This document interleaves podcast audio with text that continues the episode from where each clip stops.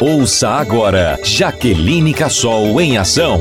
A deputada federal Jaqueline Cassol lamentou que o programa Médicos pelo Brasil, lançado pelo governo federal para substituir o Mais Médicos, não atende os profissionais formados no exterior. Não é justo que o governo federal abra o edital para o programa Médicos pelo Brasil sem antes aplicar o Revalida. Defendo que a prova seja realizada pelo menos duas vezes por ano para atender os médicos formados fora do Brasil.